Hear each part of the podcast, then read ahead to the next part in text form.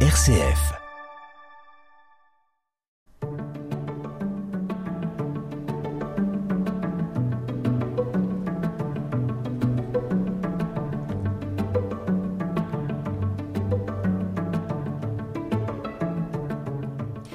environ un Français sur deux déclarait en 2022 passer plus de temps que prévu sur ses écrans, quel que soit le type d'activité. Un phénomène qui touche particulièrement les jeunes âgés de 16 à 30 ans. Au total, ils sont 84% à avouer passer 6 heures ou plus devant un écran chaque jour. Alors forcément, ça pose question. Aujourd'hui, 8 parents sur 10 se disent inquiets du temps passé par les adolescents devant les écrans. Alors les jeunes sont-ils accros aux écrans? Quels sont les effets sur leur santé? Euh, Faut-il mettre en place des règles d'usage des smartphones, tablettes et ordinateurs Et si oui, comment? Voyage intérieur en parentalité numérique. Voyage intérieur.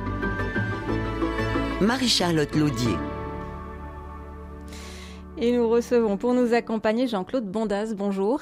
Bonjour. Vous êtes euh, médiateur numérique, coordinateur des promeneurs du net en Ardèche, coordinateur parentalité numérique pour le département. C'est un poste qui est financé par la CAF et le département de l'Ardèche.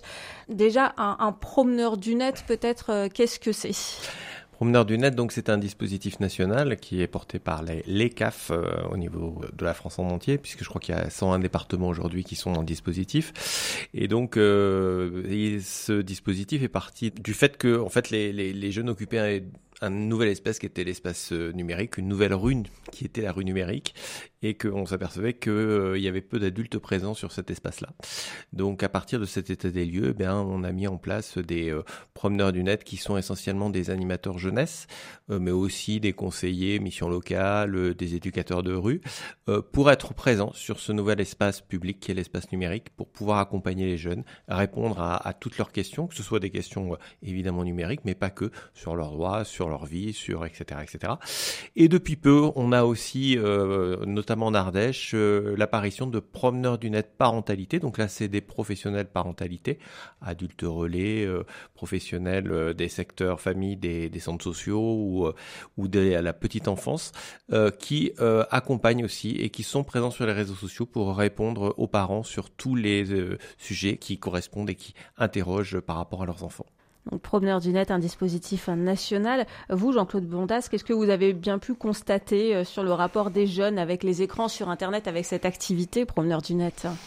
Alors je suis pas le seul euh, à m'apercevoir que effectivement euh, les écrans et notamment les réseaux sociaux prennent beaucoup de place dans la vie des adolescents. Les réseaux sociaux c'est vraiment un outil de sociabilisation très très fort pour les jeunes. Et eh ben des fois ils ont des difficultés et notamment euh, c'est une vraie problématique pour eux, une vraie inquiétude le harcèlement. Donc par rapport à ça, il est toujours bien d'avoir un adulte présent qui soit pas obligatoirement le parent parce que le parent, les jeunes n'osent assez peu en parler ou les professeurs, bon voilà. Donc euh, le promeneur du net ou, les animateurs jeunesse peuvent être euh, des bonnes ressources. Et donc repérer par exemple des cas de harcèlement? Repérer ou accompagner, permettre aussi aux jeunes d'identifier que ce qu'il est en train de vivre c'est du harcèlement et surtout savoir réagir puisque euh, dans le cadre du cyberharcèlement, même si le cyberharcèlement chez les jeunes est souvent accompagné d'un harcèlement physique, hein, mais dans le cadre du cyberharcèlement, euh, ce qui est extrêmement important parce qu'il y a cette viralité des réseaux sociaux, c'est de pouvoir arrêter ce phénomène très très vite avant qu'il s'amplifie et qu'il dépasse la sphère euh, de l'établissement scolaire, du groupe d'amis. Donc il faut être en capacité d'accompagner le jeune très très vite et donc euh, il faut qu'il puisse se, confier très très vite à un adulte de confiance. Bon voilà pour un des effets néfastes euh, d'Internet, c'est, c'est pas toujours le cas. Hein. Juste pour reposer les choses, quand on parle d'écran aujourd'hui, de quoi on parle en fait? bah en fait euh, aujourd'hui, mais que ce soit pour les jeunes ou pour les adultes, en fait on parle de tout, puisqu'on fait tout avec nos écrans. Euh, on écoute de la musique, on regarde des vidéos, on, je vous disais, on se sociabilise. Hein, c'est vraiment un, moyen de, de, de, garder le lien avec ses amis, avec sa famille. On crée aussi, hein, on crée des, des, contenus, de la musique, des vidéos. On joue, on s'amuse, euh, on s'informe, on travaille aussi, puisque les, les jeunes utilisent énormément Internet, que ce soit dans le cadre de l'établissement scolaire avec les espaces numériques de travail, mais aussi dans leur recherche, euh, que ce soit pour leurs études ou que ce soit juste euh, par curiosité. Donc aujourd'hui, on fait tout. Euh, on fait même de l'e-administration, on fait même pour les jeunes de l'orientation. Hein, vous avez entendu parler de parcoursup. Enfin tout ça. Donc il y a nécessité aujourd'hui d'être utilisateur et de maîtriser les usages numériques pour le côté pratique. Pour le côté un peu obligatoire de certaines démarches administratives, mais aussi pour le plaisir. Il faut jamais oublier que c'est aussi un outil de plaisir pour les jeunes et qu'il faut jamais oublier qu'un jeune a aussi besoin de ça pour, pour se construire. Et est-ce qu'on constate des cas de dépendance véritablement aux écrans, aux smartphones, aux ordinateurs? Alors, euh, quand on parle de dépendance, c'est un symptôme euh, médical. Hein. Euh, Aujourd'hui, il n'existe pas de dépendance aux, écrans. On peut avoir de la surconsommation, hein, mais une dépendance aux écrans, c'est c'est vraiment, ça entraîne de la désociabilisation, ça entraîne énormément de, de symptômes, un peu comme comme les drogues. Aujourd'hui, non, il y a de la surconsommation, mais il faut bien faire la différence. ce qui ne veut pas dire que cette surconsommation, elle ne doit pas être travailler. Hein. Et quand on parle des temps des écrans, la plupart du temps et l'inquiétude des parents, c'est le temps passé sur les écrans. Euh, ce qu'il faut aller voir plutôt, euh, c'est euh, quel est ce temps? Tous les temps sur les écrans ne se valent pas. Un jeune qui fait de la MAO, qui fait donc de la musique assistée par ordinateur ou qui va produire des choses sur les écrans ne fait pas la même chose et n'a pas la, la même qualité d'écran qu'un jeune qui va juste passer le temps en regardant des vidéos un peu bébêtes sur, sur TikTok par exemple Quoique passer du temps un peu bébête, ça fait aussi partie de la construction de l'adolescence, faut jamais l'oublier. On a tous fait ça, on a tous perdu du temps quand on était ado. Mais donc voilà, euh, quand on parle de de, euh, de dépendance, hein, d'addiction, euh, même la seule addiction entre parenthèses qui a été notifiée, ça a été ce qu'on appelle le trouble du jeu vidéo. Donc voilà, une forte utilisation du jeu vidéo. Cette notion d'addiction jeu vidéo, elle est encore un peu remise en question par certains professionnels de la santé mentale. Euh, mais elle se définit de toute façon par euh, une personne qui se désociabilise complètement, c'est-à-dire vie familiale, vie professionnelle, vie amicale, sur une durée de plus d'un an. Donc vous voyez que c'est quand même une notion qui est extrêmement précise et qui est extrêmement rare. On estime aujourd'hui en Europe que euh, l'addiction, le trouble du jeu vidéo touche 1 à 2% des joueurs et que la majorité de ces joueurs qui ont un trouble du, du, jeu vidéo sont des, plutôt des jeunes adultes et pas des adolescents. En fait, ce que vous nous dites, Jean-Claude Bandas, c'est que euh, les parents ont beau trouver que leurs enfants passent trop de temps sur les écrans, finalement, c'est quelque chose d'assez normal, comme les enfants d'une autre génération passaient trop de temps devant les magazines. Bah, ce que je vous dis déjà, c'est que euh, on passe tous trop de temps devant les écrans. C'est-à-dire qu'en 30 ans, le temps passé devant les écrans a été multiplié par 3. Aujourd'hui, on estime que euh, toute population confondue, on passe plus de temps sur les écrans qu'on passe de temps à dormir, donc euh, dans notre vie, donc c'est quand même hyper important. Et ça, je ne parle que du temps passé devant les écrans dans le cadre du loisir et pas dans le cadre professionnel. Maintenant, les personnes qui passent le plus de temps sur les écrans, c'est pas les jeunes, c'est les personnes âgées. Alors c'est pas le même type d'écran, c'est la télévision, c'est tout à fait compréhensible, on peut le comprendre, ils ont du temps libre, mais mais mais voilà. Donc moi, ce que je dis par rapport à ce temps d'écran, c'est que euh, il faut d'abord voir ce que fait le jeune sur les écrans. C'est-à-dire, est-ce que c'est quelque chose de constructif? Est-ce que c'est quelque chose d'épanouissement? Est-ce que c'est quelque chose qui permet euh, aux jeunes de s'ouvrir au monde à travers la sociabilisation, à travers de la découverte de nouvelles ressources? Ou est-ce que c'est un temps qui est un peu un temps un peu de vide? Et à ce moment-là, en tant que parent, en tant qu'éducateur, en tant qu'animateur, on peut peut-être proposer des alternatives et euh, lui permettre de découvrir d'autres temps pour occuper soit ce temps vide qui est nécessaire à travers euh, les BD, à travers d'autres activités, soit bah, découvrir des temps qui lui permettent de, de vraiment s'épanouir différemment.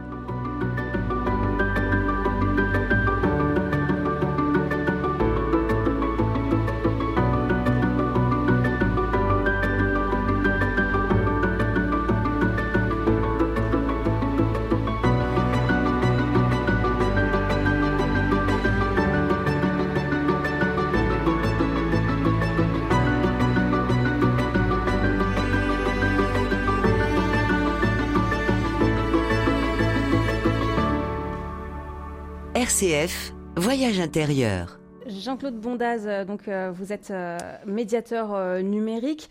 Peut-être quand même quelles sont les, conséquences de la consultation d'écran sur la santé des, jeunes? Alors, il y a trois euh, facteurs qui ont été euh, déterminés par euh, l'Institut des hautes études médicales. L'impact sur la vue, puisqu'effectivement, lorsqu'on passe du temps sur les écrans, on fatigue, on fatigue beaucoup plus vite et on estime que probablement l'augmentation de la myopie aujourd'hui est liée à, cette, à cet usage des écrans. L'autre facteur qui a été reconnu aussi par les instances médicales, c'est un impact sur le sommeil, notamment à travers euh, l'utilisation de la lumière bleue qui est générée par nos écrans et qui empêche la mélatonine de se produire et donc de permettre à l'endormissement et la qualité du sommeil. Euh, donc ça, c'est les deux grands facteurs. On a aussi un troisième facteur qui est en termes d'alimentation, puisque lorsqu'on mange devant les écrans, euh, les études ont montré qu'on ingérait 25% de plus d'aliments sans s'en rendre compte. Hein. C'est-à-dire qu'on a le même sentiment de satiété, essentiellement parce que qu'on mâche moins et essentiellement parce que en fait, on a moins conscience euh, puisqu'on notre, attention est captée par les écrans, donc on profite moins de, des rations alimentaires qu'on prend. Voilà les trois euh, impacts négatifs qui ont été prouvés par la science euh, et par la médecine. Après, tout le reste, ben aujourd'hui, il y a des études. Il y a en fait assez peu d'études sur les écrans mobiles que sont les smartphones et les tablettes, les usages interactifs. Et donc aujourd'hui, on a deux études, une étude américaine et une étude française.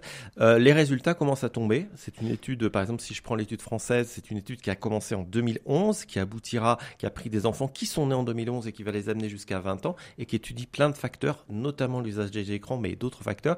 Et aujourd'hui, on est, euh, les résultats qu'on a portent à peine sur les 6 ans et demi. Mhm. Donc, vous voyez qu'il va falloir euh, avoir un peu de, de, de, recul par rapport à ça et de temps.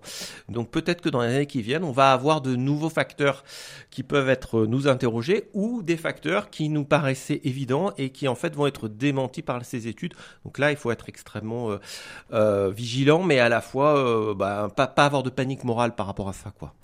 Je vous propose d'écouter maintenant la bande-annonce d'un film qui s'appelle Ready Player One de Steven Spielberg, qui est sorti en 2018. Un univers entièrement virtuel.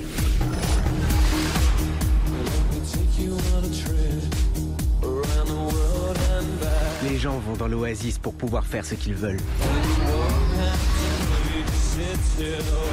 Mais ils y restent pour pouvoir être ce qu'ils veulent. Tu le sens ça? Euh, ouais. C'est le seul endroit où j'ai l'impression d'être quelqu'un c'est un film qui raconte comment le virtuel peut devenir plus intéressant que le réel euh, pour certains. Euh, ça fait écho à ce que des jeunes disent, euh, pas que des jeunes d'ailleurs, c'est mon portable, c'est mon doudou, je pourrais pas vivre sans. Et est-ce que voilà, il n'y a, pas un risque que des, jeunes qui sont mal dans leur peau puissent aller trouver, chercher du refuge dans, le virtuel, là où certainement ils trouveront pas de, de solution à leurs problèmes? Alors, euh, pour la majorité des gens, et je ne parle pas que des jeunes, euh, le fait d'être euh, en ligne, hein, le fait que ce soit numérique, ce n'est pas du virtuel. C'est que à un moment, c'est c'est c'est pas parce que c'est en ligne qu'obligatoirement c'est virtuel. Pour autant, euh, le risque de se construire une vie parallèle euh, à travers les réseaux sociaux ou, euh, par exemple, à travers le jeu vidéo en incarnant un personnage qui est le personnage idéalisé, peut exister, mais c'est quand même assez faible en termes de, nombre de, jeunes qui sont touchés par ça. ce qui est évident, c'est que il est important en tant que parent de faire attention aux, petits signes faibles qui pourraient être repérés auprès de son enfant, notamment en termes d'estime de soi. L'estime de soi est hyper important pour la construction du jeune. effectivement, les réseaux sociaux peuvent avoir un, impact assez négatif sur cette estime de soi, mais aussi, et c'est ça qui est intéressant, parce qu'il y a une étude anglaise qui le montrait bien, euh, une étude disait que 25% des jeunes filles étaient impactées négativement en termes d'estime de soi quand elles utilisaient Instagram, et on avait à peu près le même nombre, je crois que c'était 24% de jeunes filles qui se voyaient renforcés dans leur estime à travers les les euh, les réseaux sociaux et l'utilisation d'Instagram. Donc vous voyez qu'à un moment, ce qui est important euh, lorsqu'on est parent, c'est pas de voir son uniquement les usages numériques de son enfant et de voir son enfant uniquement par le biais numérique, mais de penser son enfant comme une globalité et de voir si de tout faire et, et travailler avec lui, avec éventuellement des professionnels pour que son enfant aille bien. Si mon enfant va bien dans la vie réelle, entre parenthèses, eh ben il ira bien aussi dans ces mondes virtuels que sont les réseaux sociaux si on, accepte cette notion de virtualité.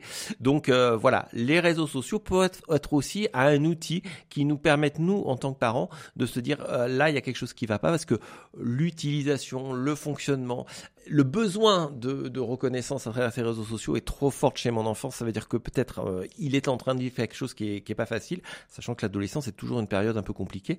Donc effectivement, il faut être vigilant. Vigilant ne veut pas dire obligatoirement empêchant, ni euh, ni culpabilisant, euh, ni à, à, porter un regard qui a un regard qui est un peu dénigrant par rapport aux usages des jeunes. Donc il y a un équilibre à trouver entre l'intérêt qu'on porte à nos enfants et l'attention qu'on peut avoir, et puis la liberté dont ils peuvent jouer notamment à travers les usages numériques usages numériques euh, qui sont aussi la consommation d'informations par Internet avec euh, beaucoup, beaucoup, beaucoup de choses qui circulent sur Internet, du vrai, du faux, euh, très difficile à, distinguer. Est-ce que vous avez la sensation, vous, que les jeunes, là on parle des ados, ont assez de recul, assez d'esprit critique pour analyser tout ça? Alors là aussi, prendre euh, ce groupe jeune comme un, groupe indépendant du, reste de la population, c'est un peu réducteur, euh, sachant que euh, une étude encore, je m'excuse avec tous ces chiffres, mais montre que les personnes qui transmettent le plus de mauvaises informations, hein, les fake news, qui relaient le plus de fake news, là aussi c'est les personnes âgées, parce que en fait, nous adultes, on a toujours été habitués à avoir un canal de diffusion, par exemple la radio, la télévision, les journaux, qui était considéré comme euh, un canal de diffusion neutre, fiable, etc. C'est vrai que les réseaux sociaux, avec la multiplication de, de comptes euh, mal identifiés euh, qui peuvent relayer de manière massive des mauvaises informations, euh, a changé notre regard face à l'information. Mais les jeunes sont nés dans cet univers-là. Et par ailleurs, l'éducation nationale fait depuis longtemps énormément de travail sur la vérification d'informations et sur l'éducation aux médias. Donc Évidemment, les jeunes peuvent se faire avoir comme tout le monde. Pour autant, euh, c'est de loin la population qui, à mon avis, a euh, l'esprit critique le plus affûté.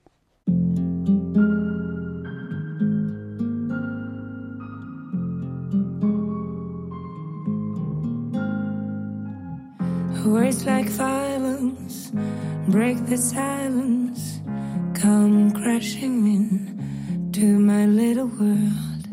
Painful to me, pierce right through me. Can't you understand? Oh, my little one, all I ever wanted, all I ever needed is here in my arms. Words are very unnecessary, they can only do harm.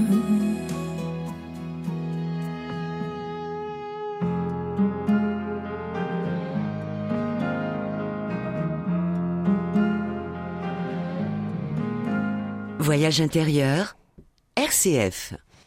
Et nous sommes toujours avec Jean-Claude Bondaz, médiateur numérique, coordinateur parentalité numérique euh, en Ardèche. Alors là, on a beaucoup parlé des ados, mais euh, voilà pour les conseils pratiques euh, que vous donneriez aux parents pour une bonne gestion de d'internet, des écrans en général. il y a une règle déjà qui s'appelle la règle du 369. Est-ce que vous pouvez nous, nous en rappeler les grands principes? Alors la, la, règle du 36912 qui a été mise en place par Serge Tisseron, donc donne comme ça des balises d'âge euh, donc euh, qui permettent d'établir en gros des temps de d'introduction des écrans. Donc euh, pour Tisseron, pas d'écran avant 3 ans. Ensuite, un, usage accompagné et très faible jusqu'à 6 ans et notamment pas de jeux vidéo. à partir de 6 ans, un usage d'internet, l'introduction d'internet toujours accompagné et après 12 ans, donc la possibilité d'accéder aux réseaux sociaux. il faut considérer ça comme des balises qui permettent de construire un cadre familial. Après, chaque famille a des cadres familiaux qui leur sont différents parce qu'on a des parents qui sont très consommateurs d'écran, des geeks ou des gros consommateurs de télé aussi. Hein. Et puis des parents qui sont plutôt réfractaires ou qui ont peu d'usage. Donc à un moment, euh, il faut qu'on construise. Et puis on a aussi des familles qui ont des fratries. Typiquement, c'est la problématique. C'est-à-dire que quand on dit pas d'écran avant 3 ans, euh, oui, mais j'ai un gamin qui a 6 ans, j'ai un gamin qui a 12 ans, ça veut dire quoi? Que je vais interdire les écrans? À tous les enfants ou que je vais aller enfermer le petit dans sa chambre pendant que les autres regarderont des dessins animés ou des films. Donc non, il faut trouver un équilibre, il faut trouver un cadre qui soit cohérent par rapport à la famille, par rapport aux appétences et, à la relation qu'ont les familles par rapport aux écrans. C'est une construction qui, moi, je conseille toujours de mettre en place avant que l'écran, enfin les usages s'installent. Typiquement, euh, parler des réseaux sociaux, des difficultés, du harcèlement, des rencontres de personnes qui ne sont pas, qui n'ont pas leur place sur les réseaux sociaux et qui se font passer, par exemple, des adultes qui sont passés pour des enfants. Ça, c'est il vaut mieux l'introduire avant, parler paramètres de confidentialité, paramètres avant que les usages soient mis en place, avant que la crise soit mise en place, parce que très souvent, les parents viennent nous voir quand euh, bah il y a, des tensions dans la famille et que les usages ont été installés et notamment que les jeunes ont des usages qui posent problème mais qui sont déjà installés. Donc toujours se dire, bah, on va essayer d'introduire des règles, un cadre avant ou au moment euh, où l'usage va apparaître. Alors il y a quelques pistes hein, qui peuvent être euh, très intéressantes. C'est par exemple se dire que, eh ben, on peut avoir, euh, si on a besoin, par exemple en tant que parent, parce que très souvent en tant que parent, on a besoin d'avoir que notre enfant soit joignable. Donc on lui donne le smartphone à partir de 6-7 ans. On a l'impression que c'est un téléphone qu'on lui donne. En fait, on lui donne un ordinateur. Et bah, c'est peut-être de se dire, bah, il y a, y a des moments où bah, il y a le téléphone de la famille que le jeune va pouvoir utiliser au moment où il en a besoin, parce que moi, en tant que père ou en tant que mère, j'ai besoin qu'il soit joignable ou que lui a besoin de me joindre, mais euh, c'est pas son téléphone. Et petit à petit, il va euh, prendre une autonomie pour introduire plus tard. La même chose, c'est sur les temps d'écran, c'est poser le téléphone le soir, mais que tout le monde pose le téléphone. C'est-à-dire qu'il y a un panier à smartphone euh, le soir qu'on va tous poser dans la famille. C'est aussi préserver des temps. Alors ça, chacun décidera quel temps, mais ça peut être des temps sans écran, comme pendant les repas, comme se dire bah là un après-midi par semaine euh, ou un soir par semaine, on fait un temps sans écran, on fait des jeux de société, on fait des, lectures partagées, enfin voilà, on essaye de construire un cadre. Après, je pense que euh, il n'y a pas de cadre idéal et voilà, il faut que ce soit euh, vraiment expérimenté par les familles et puis par contre, il est de la responsabilité des parents de construire ce cadre. Les jeunes n'ont pas cette responsabilité. Puis les après, les cadres sont faits pour être remis en code par les jeunes. Hein. C'est aussi comme ça qu'ils se construisent. Mais donc voilà, rappeler que c'est la responsabilité des parents de construire un cadre, rappeler qu'il peut y avoir des cadres qui sont des balises qui existent, qui peuvent être des, des inspirateurs, mais que le but n'est pas de rentrer absolument dans, euh, dans toutes ces notions euh, très, très strictes qui nous sont données. Et puis que à un moment, bah, c'est, moi, j'appelle ça la cote mal taillée, quoi. On fait ce qu'on peut, mais on expérimente et, et à un moment, bah, la plupart du temps, ça se passe bien, quoi. Donc aux parents de se poser, de prendre le temps, de se dire euh, je veux ça, ça, ça. Euh, par exemple, la limitation de l'accès à Internet euh, bah, pour les ados, hein, surtout j'imagine, c'est facile, par exemple technologiquement, à mettre en place? Alors sur les box aujourd'hui, il y a la possibilité de filtrer l'accès à Internet. C'est-à-dire pour chaque appareil de dire je veux que ce téléphone ait accès à Internet de, de 8 heures du matin à 8 heures du soir, pas la nuit, pas le, week-end, ou que le week-end et pas la semaine, etc. Donc c'est tout à fait possible. C'est extrêmement facile. On a en fait, des contrôles parentaux sur pratiquement tous les appareils. Pareil sur les consoles de jeux. On peut restreindre pour toutes les consoles de jeux euh, les temps, euh, les, les, contenus aussi en fonction des, des normes euh, qu'on appelle les normes PEGI, qui sont des normes euh, qui, qui, identifient les jeux selon un âge. Pour autant, euh, il faut jamais oublier que euh, la 4G, c'est de l'Internet. Donc quand on donne un forfait peu cher avec 20 gigas d'Internet, en fait, on est en train de donner à nos jeunes énormément d'accès à Internet. Donc euh, là aussi, il faut aussi euh, se dire que ben, contrôler la box à la maison, c'est bien, mais il faut aussi contrôler l'accès au téléphone. Ça peut être fait par un contrôle parental. Après, amusez-vous à aller voir sur YouTube comment désactiver le contrôle parental parental, il y a des milliers de vidéos. Donc le contrôle parental et, le contrôle du temps est nécessaire sur les petits âges et le contrôle parental peut être aussi extrêmement utile sur le contrôle du contenu quand les jeunes tombent sur un contenu qu'ils ne cherchent pas et qui euh, peut être choquant pour eux. Mais se dire aussi qu'à un moment, les jeunes savent très bien euh, dépasser ces contrôles parentaux, d'où l'importance de ne pas se reposer que sur l'aspect technologique et de discuter, d'accompagner les jeunes dans leurs usages. Est-ce que les parents n'ont pas aussi, évidemment, eux aussi, à questionner leur rapport aux écrans? Ah bah évidemment, euh, on est le, premier exemple, euh, hein, voilà, en termes d'éducation, que ce soit au numérique ou sur d'autres thématiques, c'est les parents. Donc si moi je suis un gros consommateur d'écran, j'ai beaucoup de chances que mon enfant soit un, gros consommateur d'écran. Bon après on est parents, mais on est aussi hommes et femmes. Hein, C'est-à-dire que le but c'est pas parce qu'on a fait un enfant qu'il faut absolument changer euh, ses pratiques, mais c'est juste intégrer nos pratiques et là où on en est dans un cadre qui soit cohérent et qui permette aux jeunes d'avoir d'autres activités. Ce qui est important, c'est de remettre les usages numériques dans un ensemble d'activités qui est épanouissant que ce soit pour les enfants, que ce soit pour les adolescents. Euh, les ados se sociabilisent à, travers, je vous l'ai dit, les réseaux sociaux, mais il y a une autre forme de sociabilité qui est euh, la sociabilité euh, physique dans les clubs de sport, dans les temps familiaux, qui sont des temps à préserver, laisser la place. Et donc, à un moment, je répète, c'est aussi la responsabilité des parents de baliser des temps comme ça, qui peuvent être des temps sans écran, ou de proposer des alternatives aux écrans qui permettront aux jeunes de dire ah bah oui, il y a, y, a, autre chose que les réseaux sociaux et mon Et euh, tout de même, sur les écrans, quelles sont les, choses qui sont bonnes à prendre hein, dans les usages d'Internet, des jeux vidéo, des choses qui apportent un vrai plus aux enfants? Bah, je vous l'ai dit, hein, la première chose, c'est vraiment cette, idée de sociabilisation. C'est un outil qui permet d'être avec euh, des amis, et ça, c'est hyper important. Faut pas oublier que l'adolescence, c'est quand même l'âge de la tribu, et que pour se construire, il va falloir que le jeune euh, se sépare du monde de l'adulte, et que donc euh, les usages numériques, un peu, justement, un peu alternatifs, avec des choses que pile poil les parents ne comprennent pas, ça fait partie. C'est voilà, c'est une nécessité pour pour un peu casser le lien avec cette parentalité. Alors là, je vous coupe. Du coup, si on refuse un smartphone à son enfant de 12-13 ans, ça veut dire qu'on le coupe de la sociabilité? Euh... Non, une fois de plus, euh, je, répète, hein, c'est vraiment la responsabilité des parents. Si euh, on est une famille sans écran, on sera cohérent. Et puis aujourd'hui, on a une, on, commence à voir apparaître, notamment aux États-Unis, mais pas que, des ados qui euh, saturent d'écran et qui, on appelle ça les flip phones, qui lâchent les smartphones pour revenir au bon vieux téléphone à clapper, et donc ils trouvent des alternatives à la sociabilité. Donc voilà. Mais à un moment, c'est de se dire, voilà un outil qui est aujourd'hui, même pour nous, hyper important le numérique. Euh, voilà, l'ordinateur, le smartphone, on en a besoin tous les jours. Et si euh, je vous disais, ou si je me trouvais dans cette situation de ne plus avoir accès à Internet ou de ne plus avoir d'outils, je pense que moi-même, je serais en grande difficulté. Donc, euh, donc voilà. Après, c'est une porte ouverte à la connaissance. C'est un outil qui permet l'autonomisation. C'est un outil qui permet la création. C'est un outil, le jeu vidéo, a énormément de, de, facteurs positifs, notamment sur le développement psychomoteur, sur une certaine euh, forme de concentration, euh, une spatialisation, une mise en place de stratégie. Enfin, il y a une intelligence du jeu vidéo euh, qui existe et qui, qui peut être construite. Après, l'intelligence ne se construit pas que par le jeu vidéo. Et il y a aussi, en termes de concentration, des concentrations qui sont beaucoup plus analytiques, beaucoup plus sur le temps et qui sont aussi nécessaires. Il n'y a pas qu'une seule forme de concentration.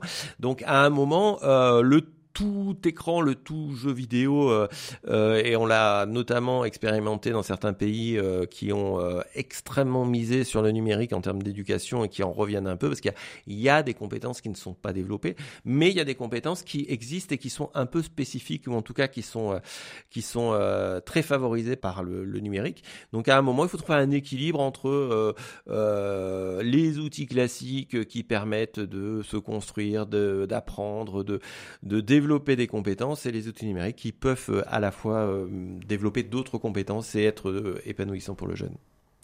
Équilibre, c'est le mot qu'on retiendra. Merci beaucoup Jean-Claude Bondaz. Je rappelle que vous êtes médiateur numérique et coordinateur parentalité numérique pour le département de l'Ardèche. Merci.